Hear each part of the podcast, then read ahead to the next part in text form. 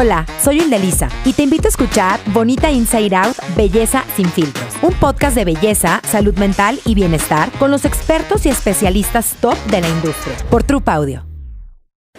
Una producción original de Troop. Del mito al hecho. Poner el mito sobre la mesa y descubrir las distintas caras de la moneda hasta llegar al hecho. Es un espacio donde dejamos en la puerta los juicios y hablamos abiertamente de temas tabú con los que crecimos social y culturalmente. Como el sexo, la vida en pareja, finanzas, maternidad, carrera laboral, salud y bienestar. Nos acompañarán diferentes invitados, tanto especialistas como gente que a partir de su experiencia nos revelan una parte de su verdad.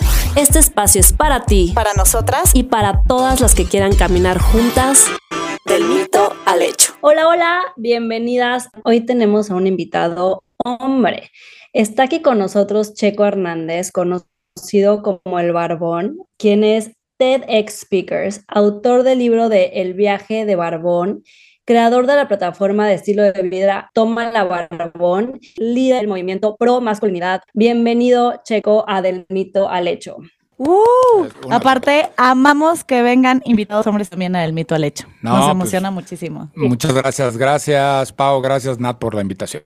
Pues hoy queremos arrancar dándole la voz a pues estos hombres que ya lo platicaba con Checo cuando le invité a dar esta plática, o sea, como que ya el formato o el estereotipo o lo que conocimos como lo que es ser hombres, y estoy poniendo entre comillas, supone que no me pueden ver, pero estoy poniendo entre comillas, o sea, ya no les queda estos estándares, esto que hay que cumplir, lo que se cree o lo que con lo que crecimos diciendo que es lo que tienen que ser o hacer los hombres, ¿no? Entonces, estos hombres pues quieren avanzar, quieren empezar a romper el patrón, quieren ser parte del cambio, pero pues obviamente esta nueva masculinidad viene con retos, obstáculos y seguramente también muchos juicios, ¿no? De, del por qué empezar a romper estos estereotipos o esto que ya hemos, con lo que hemos crecido y a lo mejor lo tenemos como muy bien arraigado y queremos que es lo que es, ¿no? Entonces, no es fácil empezar a desaprender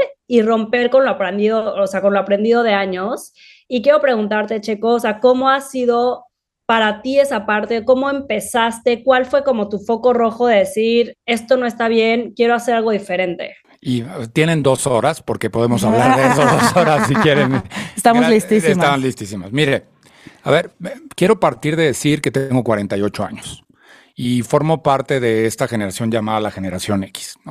En la cual, ojo, no se me ofendan, no, no se me ofendan, pero hablando en específico del tema de los hombres, hablando en específico de lo que a nosotros nos duele, nos dio, nadie nos, nos dieron un guion y no nos dieron las instrucciones de cómo cambiarlo. Esa es la verdad.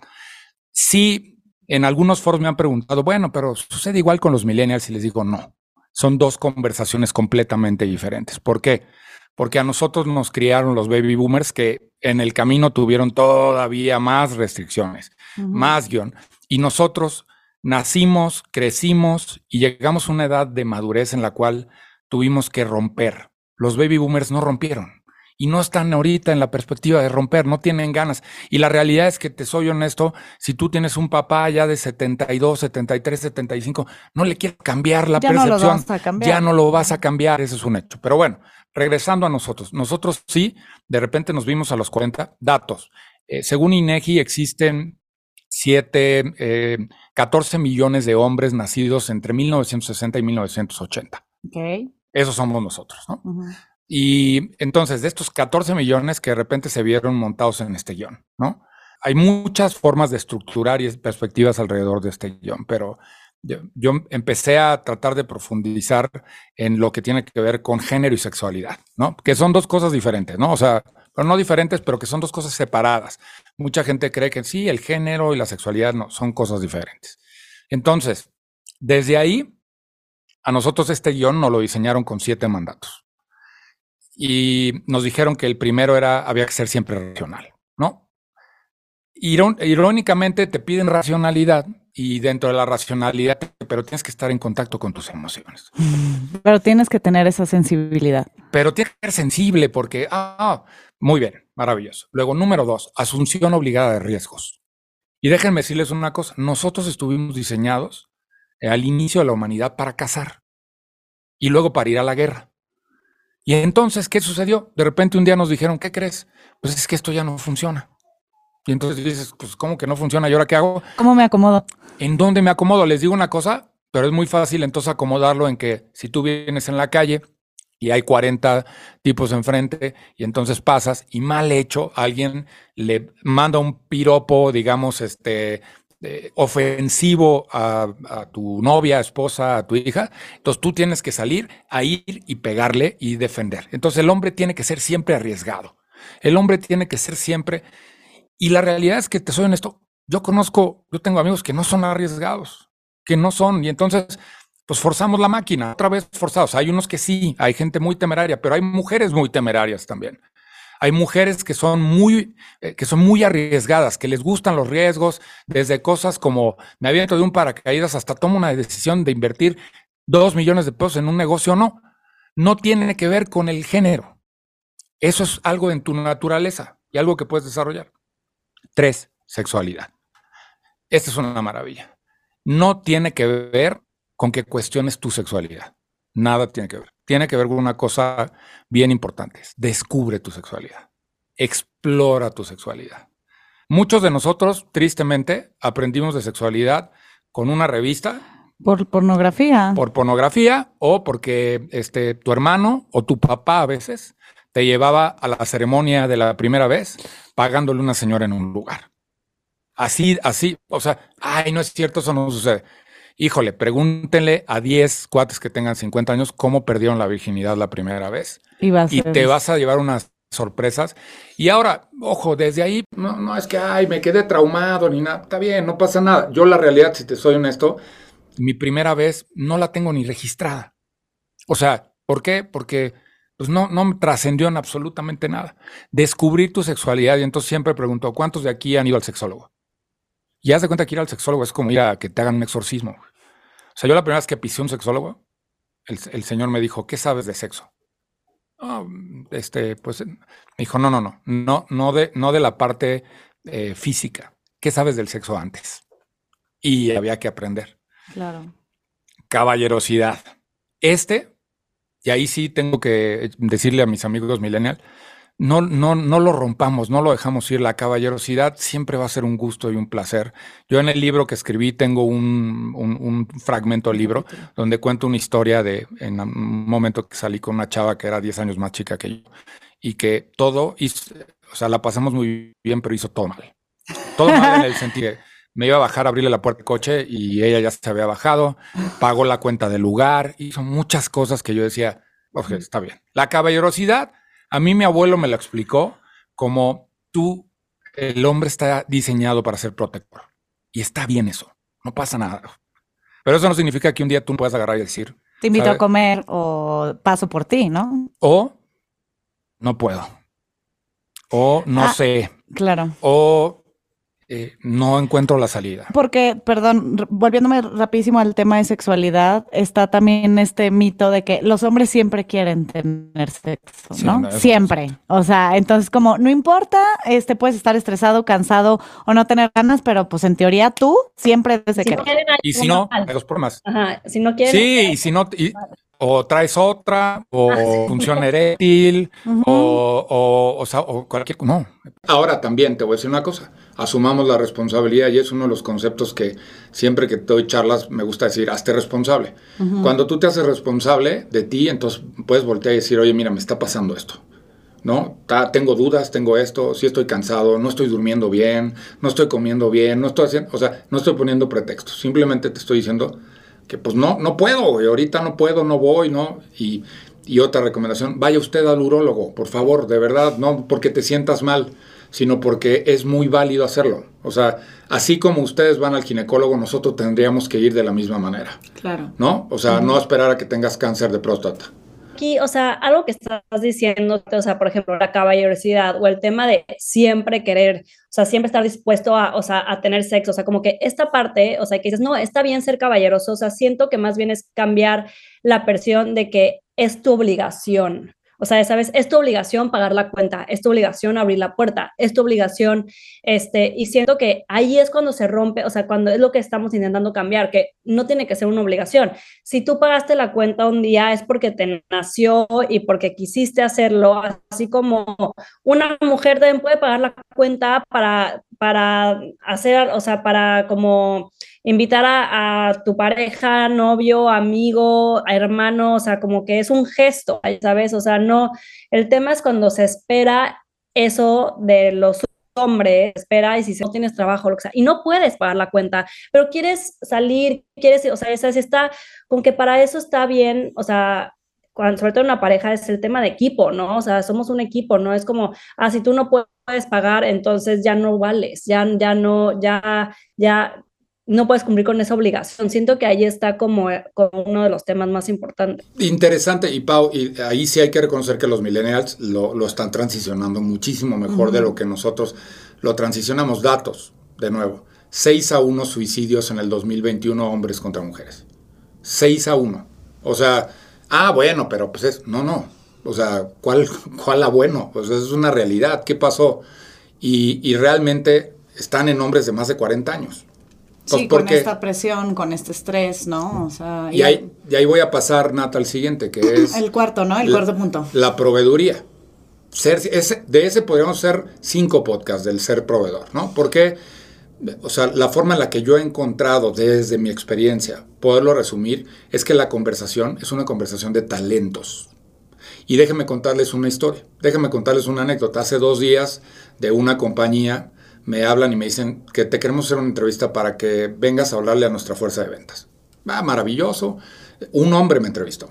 Porque a veces digo, es que el enemigo está dentro, ¿no? O sea, no nos damos cuenta, pero nosotros mismos somos los que nos pateamos las cosas.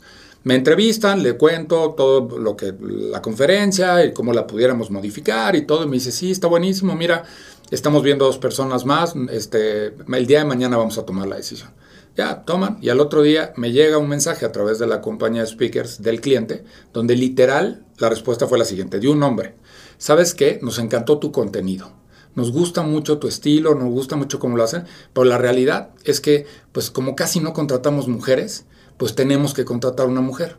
Te vamos a considerar en las siguientes. Y entonces yo, lo más fácil era dejarla pasar, pero agarré dije, oye, es que me estás, ¿es eso segregación?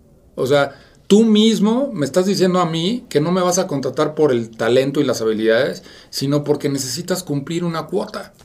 Entonces, la conversación de los talentos, ¿dónde está? O sea, no hemos avanzado absolutamente nada. Nada hemos avanzado. ¿Por qué? Porque ahora tienes, entonces hay que darle, o sea, equidad es trabajar en las mujeres nada más. No, no es así. O sea, tuve la oportunidad el año pasado de dar una de las conferencias y en una otra compañía, la de talento, al final se acerca a mí y me dice, qué interesante ver la óptica de un hombre de la equidad. Claro, y eso es de hecho de lo que más nos gusta en el mito al hecho, porque hablamos muchos de estos temas que planteamos en la mesa es desde este lugar de cómo lo vemos nosotros. Y Pau y yo platicamos de qué manera esa óptica la vemos desde el otro lado, ¿no? Y es bastante interesante. Pero hablando de la proveeduría, este, Checo, eh, ¿cómo es ese balance en el cual tú dices, sí, hay que romper, ¿no? Ahorita nos platicas eso como con este estereotipo de el hombre proveedor, alfa, macho, este, etcétera, etcétera. Y por otro lado, lo que te dice tu abuelo, ¿no? De, pero sí hay que ser el protector. Híjole, yo lo primero que debes de tener claro es si lo quieres hacer, ¿no? O sea, ¿por qué? Porque trae consigo un tienes que romper en un entorno en el cual el resto, o sea, la gente que te rodea te va a obligar a que lo hagas. Ay, ¿cómo puede ser posible que la dejes sin dinero? Ay, ¿cómo puede ser, cómo puede ser posible que tu esposa tenga un mejor puesto que tú? Ay, ¿cómo puede ser posible que llegas a estas alturas de tu vida y no tengas cinco casas, diez coches? Ojo, siempre digo, a todos nos gusta la buena vida, ¿eh? Nada está peleado eso, es un hecho. O sea, esa es una realidad. Pero el primero es, o sea, lo primero que tienes que hacer contigo es entender que tu valor no está en traer, en porque traigas el dinero a la casa. Y si más lana, más vales. Porque el día que se va el dinero, se va el valor. Entonces, y hay tantas historias. Y, entonces, y es muy fácil que me muestro vulnerable con el dinero. Es que no te puedes mostrar vulnerable con el dinero. O sea, no hay cómo. La vulnerabilidad tiene que ver con, y se, se ha platicado en muchos foros y en muchos espacios, con decir, no puedo, no siento, esto es lo que siento. Siempre digo 27 emociones reconocidas por la psicología. Y los hombres solo vivimos en dos de esas 27. Puedo decir una grosería. Por una chiquita, todas las, las que quieras. Los hombres solo vivimos en dos. Estar feliz y estar encabronado. No conocemos nada más. Súper polarizado, pero pues hay una gama de grises en, el, en medio, ¿no? De entre uno y otra. Y entonces, amigos, amigas que están del otro lado, tengan las conversaciones difíciles de la proveedoría. Ténganlas. Mientras no se enfrenten a estar un día en un lugar diciendo, a ver, ¿cómo está tu vida profesional? ¿Cómo están tus finanzas? ¿Qué es lo que viene hacia adelante? No va a funcionar. Y entonces, lidiar con el éxito de tu pareja es igual como lidiar con el éxito de tu mejor amigo, ¿eh? O, lidiar con el éxito de tu hermano, o lidiar con el éxito de alguien. Si tú no te alegras por eso, la competencia no está ahí con ellos. Pero malentendimos este, somos bien competitivos, no, eso no funciona. Claro, y conozco además, eh, creo que Pau también lo ha platicado, pero eh, conozco muchísimos casos en el cual en relaciones de pareja, no, el hombre es el proveedor y la mujer, pon tú que tiene un side job o, o un trabajo incluso, o sea, que, que, que, va, trabaja, tiene un cierto puesto, pero el dinero del hombre es de los dos y el de la mujer es, de ella. Ah, es para ella, es una belleza es su guardadito, ¿no? O sea, y, no, y no sabe el esposo cuánto gana ni nada, ¿eh? O sea, yo he estado en esas conversaciones en la mesa donde además a mí me han dicho, nunca le digas a tu güey cuánto ganas. Ok, bueno, está bien. O sea, pero es un poco paradójico en el sentido que, por ejemplo, queremos romper con, esas, con esos estereotipos y desde las mujeres hablando de equidad de género y ahí es cuando todos los cables empiezan a, a cruzar, ¿no? O sea, no, no estamos siendo este, realmente eh, honestos y realmente siguiendo el camino a donde queremos llegar, eh, como nos encontramos, ¿no? O sea, los, tanto el género masculino como el género femenino. Sí, la comodidad es la madre de todas las desgracias, ¿no? O sea, y entonces yo ahí es donde digo que hay, hay, hay de, de nuevo, con mucho respeto, hay muchas feministas nada más de palabra, ¿no? O sea, porque, ok, está bien el feminismo, estos son datos de Gilberto Peña, el, el feminismo surge de una lesión, lesión social. ¿No? Estamos de acuerdo, ustedes tuvieron que levantar la voz y decir, oye, ¿sabes qué? A mí no nos escuchan, ta, ta, ta, ¿no? Luego, lo de la comunidad LGBTQ, siempre digo, no, no, me la sé bien, pero bueno, la comunidad, también surge lo mismo, de un problema de aceptaciones. El, es, es que no es masculinidad, sino esta inconformidad del hombre es retraso, no es inconformidad. O sea, estamos tarde en muchas conversaciones, en muchas. O sea, no nos hemos subido. Con Romina Sacre tuve la oportunidad de hacer un podcast y mi querida Romy dice, los hombres se tienen que subir a esta conversación, súbanse. Pero el tema es que sabes que no te quieres subir, ¿por qué? Porque te incomoda. Que justo eso es como como lo que te quería preguntar, Checo, o sea, cómo ella se dedica a, hacer como evaluación a empresas y que mejoren la equidad de género en las, dentro de las empresas, ¿no? Y me dice que le ha tocado en muchas empresas que le dicen, oye, está increíble esto, está buenísimo lo que estás haciendo, bien, pero no quiero alborotar el gallinero, o sea, literal, sé que estoy, o sea, tengo malas formas, sé que seguramente hago muchas cosas mal, pero me funciona, ya sabes. Entonces, creo que a veces lo que decías, la conformidad y lo que ya conocemos y el miedo a decir, estoy bien desde aquí, me ha funcionado, o sea, me ha funcionado hasta donde yo creo que me ha funcionado, estoy bien. Y ¿Cómo, o sea, es, o sea, bueno, mujeres y hombres, o sea, pero la mayoría que nos escucha son mujeres, ¿no? O sea, ¿cómo podemos empezar a impulsar, motivar, a iniciar que los hombres se sumen a esta conversación? O sea, como, ¿qué se puede empezar a hacer para que esta conversación sea parte de, y que, y que dejemos de estar como, oye, prefiero de lejitos, o sea, está increíble esos movimientos, tú puedes, pero yo la verdad desde donde estoy estoy bien. Y eso como que siento que es lo que a veces nos cuesta como que avanzar, avanzar, avanzar. Y yo siempre digo, es una liga, o sea, si solo las mujeres avanzamos y los hombres no, o sea, de repente la liga, ¡pum!, nos va a tronar, ¿no? Sí, completamente. A ver, déjenme preguntarles, ¿quién, quién, díganme los cuatro hombres que están cerca de ustedes hoy? Ay. O sea, tú tienes dos, Pau, muy cerca marido. Sí, papá, hermano, pareja y una amiga. Mi esposo, mi hermano Y. Ay, mi papá. Esposo, hermano, papá. Muy bien. ¿Tú, Nat? Este, mi, mi papá, mi hermano, definitivamente. Eh, y pues sí, o sea, amigos muy cercanos. O, sea, un, un, uno, un amigo, o sea. Pero, bueno, Fajardo es uno de mis mejores amigos, por ejemplo. Jorge Fajardo. ¿Lo conoces? Sí, no es muy buena referencia. No, como que es cierto, es muy bien. Lo quiero mucho, mi querido George, mucho. ¿Está bien? Sí. Ok. Entonces, es que ahí hay que arrancar la chamba. O sea, está bien, está maravilloso querer ir a este, al Foro Sol y hacer una, un espacio de inspiración de una hora donde hablemos de la importancia de que el hombre y la vulnerabilidad y todo eso. Pero lo que siempre digo es que el primer círculo de influencia es el cercano. Entonces, siendo honestos, ustedes tienen muchas más herramientas que nosotros ahorita y están en un entorno mucho más favorable del que estamos nosotros ahorita, donde hay, donde el reflector está puesto en qué es lo que las mujeres necesitan para poder avanzar en el mundo. Va. El reflector está puesto ahí y nosotros estamos detrás del reflector. Ingrid Coronado, en un espacio que tuve con ellas el año pasado, me decía, ¿cómo puede ser que me estés diciendo esto? El mundo está diseñado para los hombres. Sigue estando diseñado para los hombres. Y le digo, sí, está maravilloso, pero el reflector está hoy en ustedes. Esa es la realidad. Entonces, eh, vuelvo al tema. O sea, la realidad es que lo primero que tienes que hacer es cómo están, ver cómo están los hombres de tu vida. ¿Cómo están? ¿Cómo están en varios territorios? En sus emociones, o sea, en su vida emocional. ¿Cómo están en su vida financiera? No quiere decir que te hagas responsable ahora de todo ellos y te conviertas en project manager del vato. No. Pero. Eh, observar observar. Analizar. ¿Cómo están? O sea, ¿qué necesitan? ¿Qué es? O como lo haces contigo, lo puedes hacer con él. O sea, ¿cómo lo ves? ¿Se, dejó ir ya completamente? ¿Cómo es la relación con sus hijos, con su familia? ¿Cómo en esta conversación puedo decirle, oye, mira, yo estoy trabajando en esto, estaría bueno que tú trabajaras? O a veces desde el silencio, poder inspirarlo a que él arranque y haga esto de la misma manera. Entonces, ahí está. O sea, de la misma manera contigo, digo, eh, George, esta semana estábamos hablando precisamente Jorge y yo de masculinidad y otras cosas, pero aún siendo, eh, aún siendo un experto, si lo quieres decir, porque yo siempre digo, yo no soy experto, yo hablo desde mi experiencia, aún teniendo voz para poder hablar de este tema, a mí me duelen muchas cosas todavía, eh, muchas cosas, y las reconozco todos los días.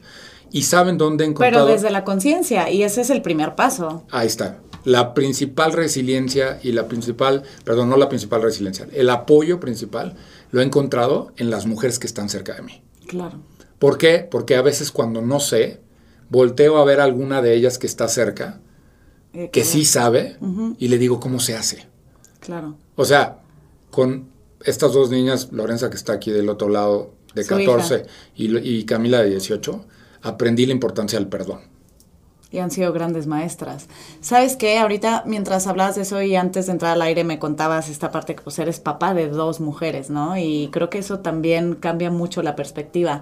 En, en mi caso, por ejemplo, eh, pienso mucho en mi papá sí, tiene 70 años, justo esta generación que tú platicabas, ¿no? Que a lo mejor dices, bueno, pues hicieron lo que pudieron con las herramientas que tuvieron, ¿no? Este, y es chistoso porque en los últimos años, este, bueno, le salió una hija un poco rebelde, este, y pues a mis 38 sigo educando a mi papá en muchos temas, pero de, yo creo que como de 10 años para acá, mi papá se ha hecho más consciente, mucho más consciente de que hay muchas cosas que tiene que aprender. Y entonces viene conmigo y me dice, a ver, ¿cómo me, tengo que referir a esto? ¿O cómo va esto? ¿O explícame esto? Y siempre así manda mensajes, me dice, gracias por eh, enseñarme, porque nadie me lo enseñó. Pues qué belleza, porque será del 5% del total de papás de esta generación, el resto ya están en el... Pero le costó 60 años, ¿eh? O sea, y ojo, no quiere decir que ya todas sus ideas las super cambió. Es más bien como, pues ya, o sea, él es así, pero en una parte de esa conciencia y también, pues, me tiene a mí como hija y ahorita pensando mucho de las tus dos hijas, ¿no?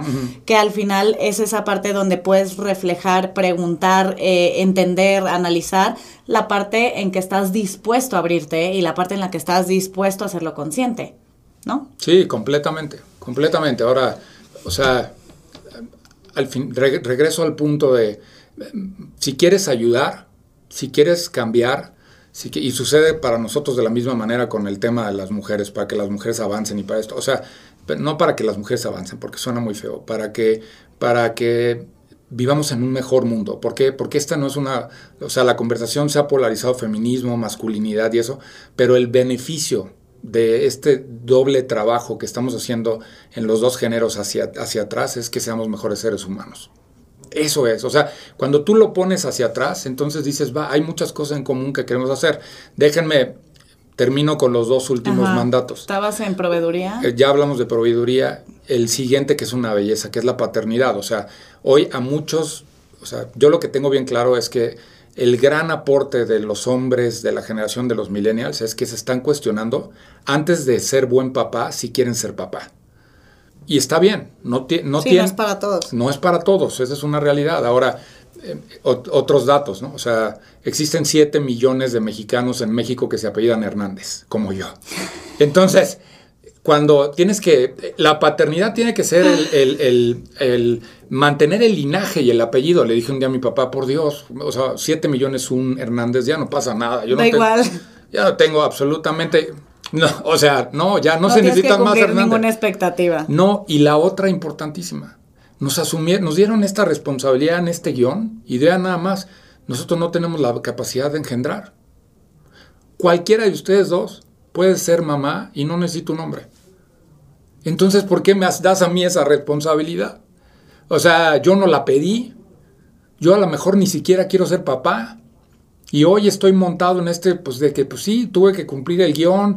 Y por eso hay hombres allá afuera que son terribles papás. Porque no, ni les gusta, ni tenían ganas, ni nada, pero cumplieron con el guion y ahí estaban. Y la última, la fortaleza física. Que esta es una belleza. ¿Por qué? Porque la fortaleza física parte de que cuando hace millones de años se construyeron los grandes edificios y se hacían las grandes cosas del mundo, ¿qué había? Pues cómo cargaban los hombres, o sea, cómo se construían las cosas, pues los hombres cargaban, ¿no? Y lo digo en el TED, o sea, la fuerza era uno de los grandes diferenciales del hombre. Hoy... Sí, era una competencia. Era una competencia. Hoy cualquier, cualquier máquina puede hacer lo que tú hacías, pero te siguen pidiendo que tú estés fuerte, porque eso se ve varonil y mientras más fuerte eres, más poderoso. fuerte y barbón. Fuerte y barbón. Feo, fuerte y formal. O sea, no, eso no es cierto. Claro que es cierto, todavía.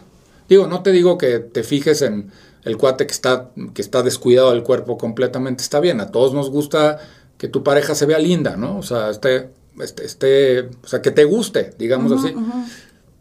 Pero el cambio aquí viene en ya el cuate fuerte de gimnasio de los ochentas de Gold's Gym, ¿no? Sylvester Stallone. Ajá, ya no funciona. Y entonces esto se está reformulando, que ahorita hablamos de eso, en, en tener un estilo de vida saludable. Es otra historia. Pero bueno. Siento que todos estos mandatos funcionaban antes. O sea, por algo estaban estos mandatos así, ¿no? Porque eran de alguna manera como funcionaba el mundo antes, ¿no? O sea, decías justo, o sea, antes para construir, pues los hombres necesitaban estar fuertes. Antes se tenían que salir a cazar. Antes, o sea, se fueron construyendo estos mandatos así porque era lo que hacía, estos roles hacían que funcionara el mundo, ¿no? Pero ahora, pues obviamente con todos estos cambios, es más bien un tema de evolucionar, ¿no? O sea, estos mandatos, cómo evolucionan a lo que hoy funciona, a lo que hoy vivimos, este, y cómo los adaptamos a, nuestra cotidianidad. O sea, creo que ahí es, o sea, a lo mejor también, o sea, estos cambios no son un cambio 180 grados, sino que tienes que ir viendo nuevas reformas de mandato, no sé cómo. Sí, la, realidad, Pau, es que yo creo que más bien hay que, el la clave está en que no hay guion. Cada quien construye su guion. Y tiene que ver con adaptabilidad, o sea, dicen que al final la, plenitud y la calidad de vida que cada uno va a vivir o vive tiene que ver con tu misma capacidad, que, o sea, que tenemos cada uno de nosotros para adaptarnos, ¿no? Lo que es una realidad es que como género tenemos que reconocer lo que viene en, en nuestro ADN, eso sí es una realidad, ¿no? Pero de ahí el reconocimiento, el siguiente paso es el saber qué haces bien y qué no haces bien. O sea, dones, pasiones y conectarte con el propósito de nuevo. Pero siempre digo, baby steps, ¿no? Porque tú no le puedes hablar a un hombre del propósito cuando está montado en el guion de los ochentas. O sea... Sí, hace cortocircuito. Y, y, y, el otro día me preguntaban, oye, debes de tener un grupo muy grande de amigos. Y les digo, no.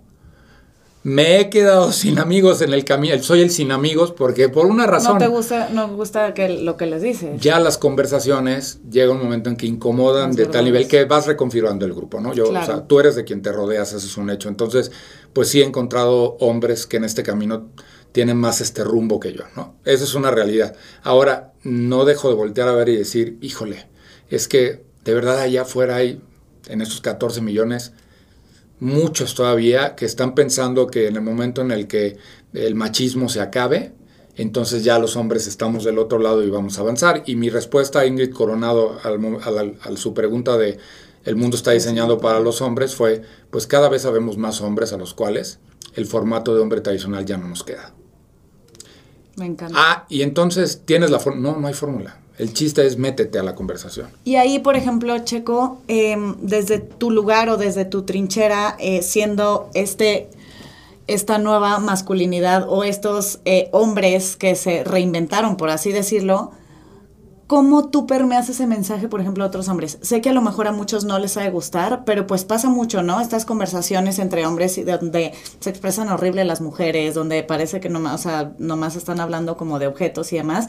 Y a mí me ha tocado ver conversaciones de cómo de un grupo de cinco, tres están diciendo pendeja y media, perdón por mi francés, y dos los ves como que callados de que no están tan de acuerdo, pero jajaja, como que se ríen tantito, ¿no? O sea, supongo, digo, conociéndote eh, ahorita todo lo que estamos platicando, Supongo que tú sí eres esa persona donde para en seco y expresa eso y eso ha incomodado muchísimo. Sí, hay, hay, batallas donde uno no se tiene que meter. O sea, eso es también eso es lo que he aprendido. O sea, este, no, no, yo no tengo una varita mágica para llegar y decir, ah, pum, ahora te conviertes, ahora te conviertes. Esto parte de un proceso de reconocimiento. La vida te da la oportunidad de que entres a esta jornada de dos maneras o te dice, aquí están las condiciones, tú decides, y entonces buscas una avenida. Y esa avenida puede ser, te, te despiden del puesto y del trabajo que te da tanta comodidad, te divorcias, ¿no? Tienes un quiebre, o sea, eh, rompes una relación de muchos años, este, tienes algo en el cuerpo, te llega una enfermedad, de alguna manera, esa es la otra, ¿no? Que donde la vida te dice, pues, ¿qué crees? Te tengo que empujar. Y entonces ahí somos muy buenos para decir, bueno, no, pues sí, este es el... Es, pues, es el momento. Es el momento, le tuve que hacer así y pues adelante, ¿no? Normalmente creo que sucede así. Ahora, por el otro lado, son pocos los que todavía de manera forma, o sea, de manera con voluntad propia, orgánica, orgánica llegan y dicen eso. Las mujeres tienen una cosa maravillosa. Cuando una solución, cuando algo no funciona, buscan otra solución y luego buscan otra solución. Y luego ustedes son buscadoras, son inquietas por naturaleza. Los hombres confundimos comodidad con practicidad. Ah, pues estoy bien. Y entonces tengo un problemón en el trabajo. Recién me acaba de contar una amiga hace un par de días que el, que el novio se le vino abajo todo el negocio, todo, todo, está perdiendo todo. Y entonces ahora sí está yendo al psicólogo. Y le digo, eh, tiene que ir con un cuate de finanzas, no tiene que ir al psicólogo. O sea, le tienen que ayudar primero a levantar el changarro que se le está cayendo. Pero fíjate nada más, él cree que irle a contar al psicólogo estas cosas le va a solucionar el negocio. No funciona así. Que las dos cosas, digo, puede ir con el psicólogo, pero tiene que ir inmediatamente con el financiero. Ahora, cuando estás en la cumbre, cuando estás hasta arriba, cuando te sientes todopoderoso, chingón. cuando te sientes don chingón, entonces ahí es cuando tienes que ir al psicólogo. Ahí es cuando tienes que ir. Ahí es cuando hay que empezar el trabajo en ti. Pero muchos no están dispuestos a hacer ese trabajo. Esa es la gran oportunidad y por eso insisto y de nuevo, Nat, a tu pregunta de cómo empezamos, pues empieza con tu círculo de aquí. Si te preocupa tanto, o sea, son los hombres de tu vida. Esa es la verdad. Y a lo mejor muchos de ellos no saben qué hacer. No saben. o sea, lo que decías, o sea, no, no irte a querer cambiar el mundo, sino que empezar con baby steps y con cosas chiquitas que se puedan ir viendo en tu día a día, ¿no? Y yo creo que esta parte que dices, chicos, o sea, lo principal es que los hombres quieran tener esta, o sea, lo que decía Nat de su papá, o sea, quieran tener esta apertura a algo diferente, porque si no tienes la apertura y si no estás dispuesto a escuchar otro tipo de formatos, de mandatos, de, o sea, si no estás abierto a, pues te vas a quedar ahí para siempre y aunque te digan, o sea, como que lo vas a tomar como, ¿eso qué? O sea, sabes, como que siento que luego también eso pasa cuando te quieres acercar a ciertos hombres o cambiar en ciertas compañías las formas de ver las cosas, o sea, como que dicen como, ¿para qué? O sea, ¿sabes si esto me funcionaba? Entonces, como que siento que es empezar a meter la curiosidad de tener la apertura o la conciencia de un camino distinto. Completamente de acuerdo, Pau. Ahora, y, y, ahí es donde ustedes, o sea, sí necesitamos de ustedes. Sí necesitamos, y es una solicitud formal por parte de todos los hombres. Ustedes están avanzando, ayúdenos.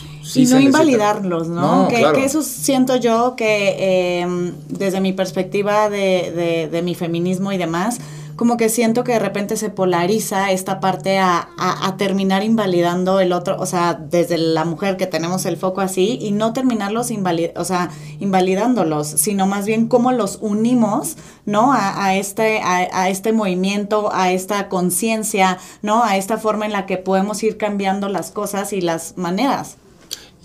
oye, oye, a ver, que existen métodos, pero existen intenciones también.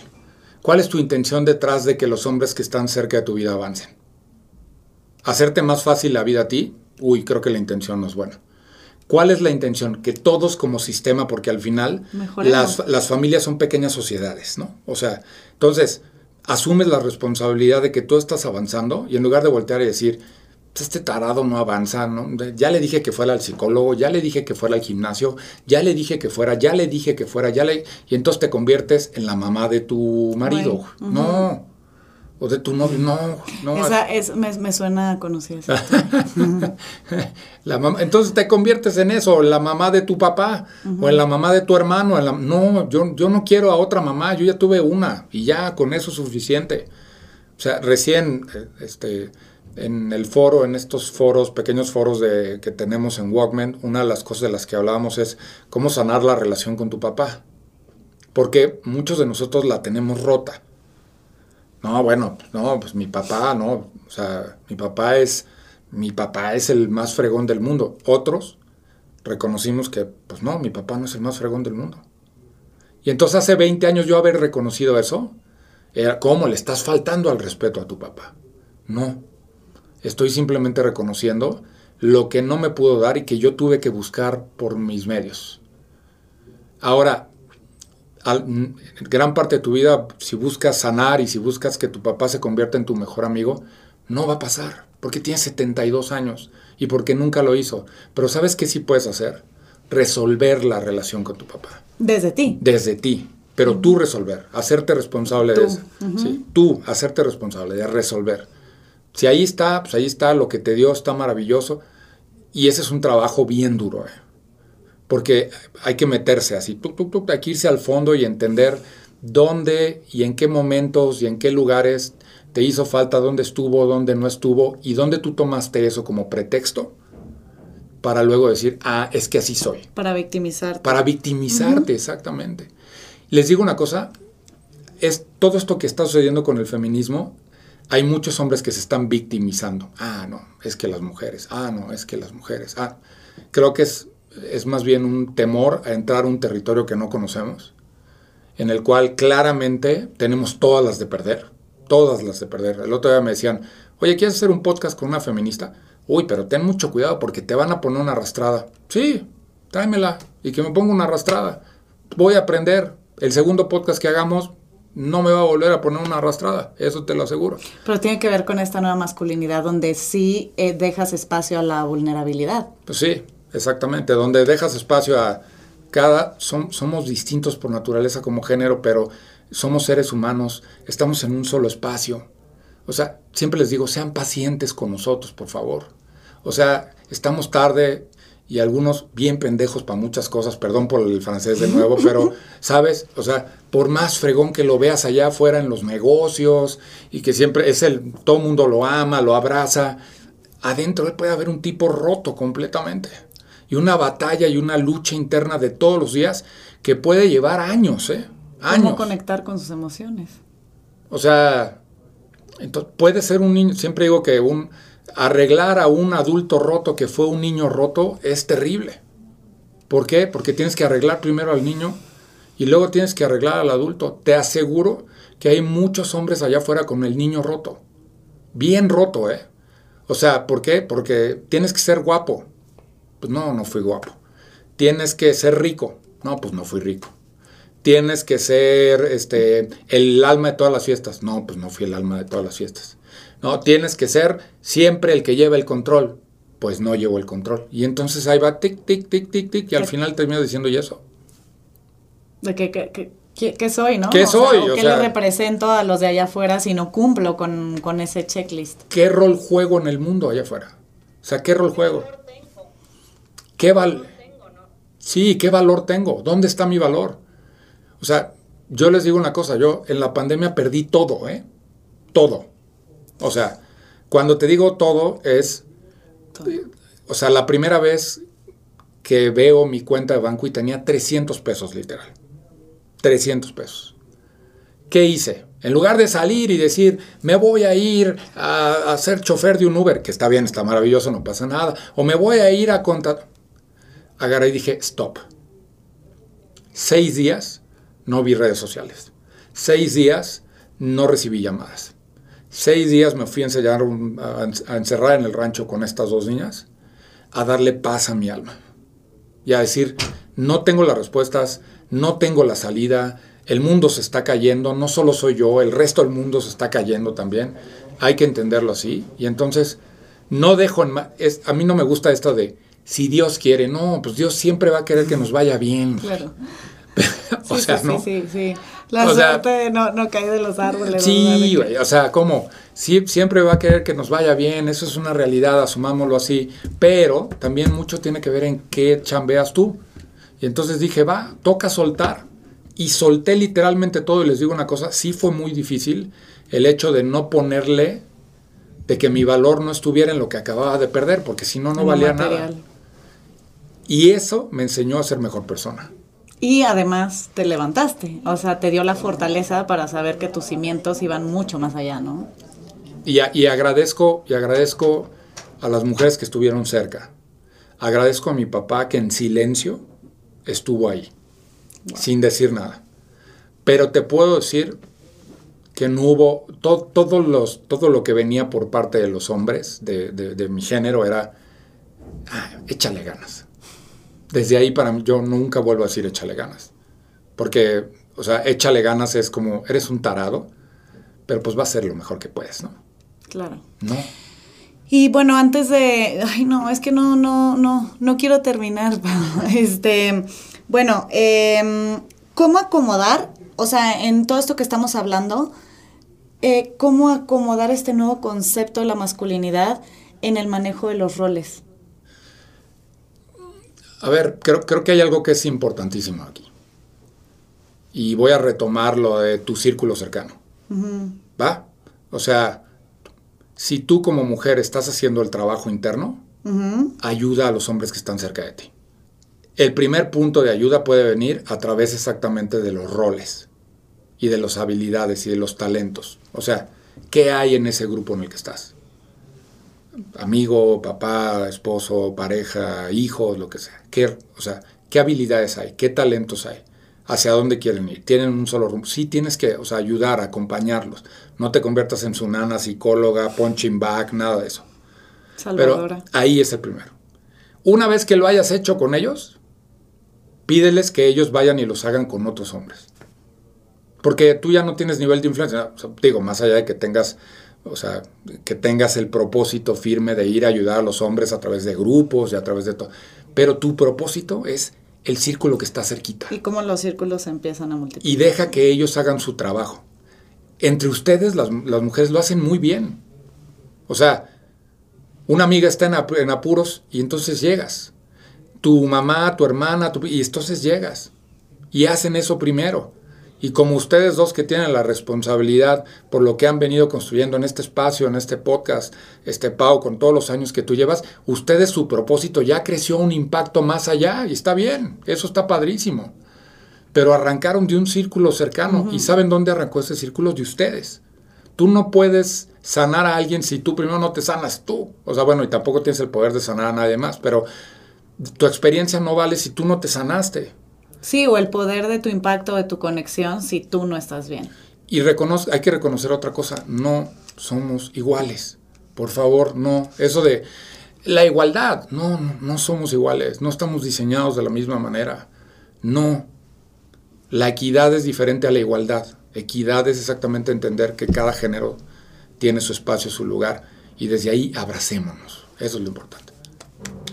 ¡Guau! Cerramos con broche de oro este episodio, Checo. ¡Guau! O sea, siento que eso último hay que pegarlo en una pared o algo, hacerlo un quote. Pues, Pau, despide. Pues, Checo, mil, mil gracias por estar aquí en el mito al hecho, por esta platiquita con nosotras, conmigo y con Nat. Estuvo muy a gusto. ¿Dónde te podemos seguir? ¿Dónde te pueden encontrar? encontrar las mujeres que nos escuchan. Lo interesante de todo esto es que de, mi, este, de las redes sociales, de la gente que ha creado mi comunidad, 55% son mujeres. O sea, eh, en Instagram me ves como toma la guion bajo barbón MX, como Checo Hernández el Barbón, y en el resto del mundo digital como toma la barbón. Podcast, este, Facebook, eh, canal de YouTube, todo. Nos encanta. Pues muchas gracias por escucharnos este episodio. Si les gustó, compártanlo. Sigan a Checo. Gracias, Checo. Te disfrutamos máximamente. Y nos vemos el próximo miércoles aquí en Del Mito al Hecho. Del Mito al Hecho. Una producción original de Troop.